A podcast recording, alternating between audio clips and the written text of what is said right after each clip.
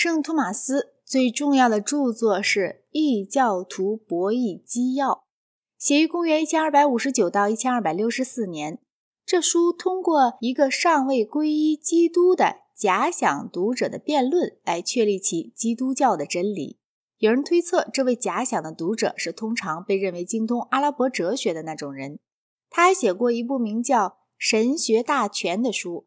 这书的重要性几乎与前书相等，但它却不太叫我们感兴趣，因为它的议论不以基督真理为前提者较少。以下是异教徒博弈纪要的一个摘要。首先，让我们考察一下智慧的意义。一个人在某项特定的工作上，例如修建房屋，可能是聪明的，这意味着他通晓达成某种特定目的的方法。但一切特定目的都从属于宇宙的目的，因而智慧本身是与宇宙的目的相关的。宇宙的目的是知性的善以及真理。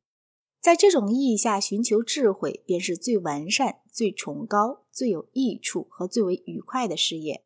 所有这些都靠引据大哲学家及亚里士多德的权威得以证实。阿奎那说。我的目的是要阐明天主教信仰所宣扬的真理，但在此我必须依据自然的理性，因异教徒从不接受经义的权威。可是，自然的理性在上帝的事物中却是缺乏的。它虽能证实信仰中的某些部分，却不能证实其余的部分。它能证明上帝的存在和灵魂不死，但不能证明三位一体。道成肉身和最后的审判，举凡能论证的，其结果都与基督教信仰一致，而且没有任何启示中的事物是和理性相悖谬的。但是，把那些能由理性证实的部分信仰和不能证实的部分信仰区别开来，却是重要的。因此，这部纪要分为四卷，其中的三卷。除非为了证明启示和理性求得的结论相一致时援引启示以外，一概未对启示加以援引。只有在第四卷中才论及那些离开启示就不得而知的事物。第一步是证明上帝的存在。有些人认为这并不是必要的，因为上帝的存在是自明的。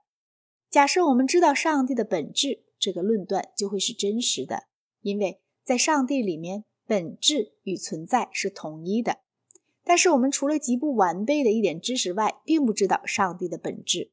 对上帝的本质，聪明人比愚昧人知道的多些，而天使却比二者知道的更多。但是却没有一种被造物具有足够的知识，从而能由上帝的本质推论出上帝的存在。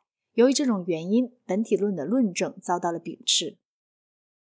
我们必须牢记。能够证实的宗教真理，同样可由信仰得知。这些证明是繁难的，只有那些博学之士才能了解。但信仰对于无知者、青年以及对于从事实际工作、无暇学习哲学的人来说，也还是必要的。为了这些人，启示是够用的了。有人说，人们只能由信仰得知上帝。他们主张，假如论证的诸原理有如。分析后篇所得是由感觉所产生的经验而为我们所知，那么凡是超越感觉的事物便不能证明了。然而这种持论却是错误的。即使不错，上帝也还可由他们的种种可以感知的作用为人们所认识。上帝的存在有如在亚里士多德的著作中那样，是由非受动的使动者这一论证证明的。世间有些事物只是受动，另外有些事物既能受动又能使动。凡是被推动了的某物，都是被某物所推动了的，并且因为不可能漫无止境地往上追溯，我们终必会在某一点上逢到一个使动而非受动的某物。这个非受动的使动者就是上帝。也许会有人反对这种论证，因为它涉及素为天主教徒所秉持的运动永恒性。但这种反对却是一个错误。这种论证建立于运动永恒性的假设上是妥当的，但它却只是被那对立的假设即涉及一个起始，也就是第一原因的假设所增强。在神学大全中提出五种有关上帝存在的论证。第一是不受动的使动者的论证，正如上述。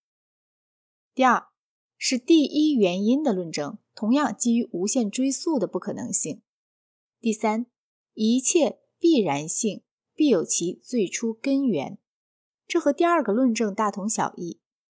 第四，世界上存在着种种完美的事物，而这些必定渊源于某些至善至美的事物。第五，我们甚至发现很多无声事物都在完成一个目的，这个目的必定存在于这些无声事物的外部。因为只有有声事物能有一内在的目的。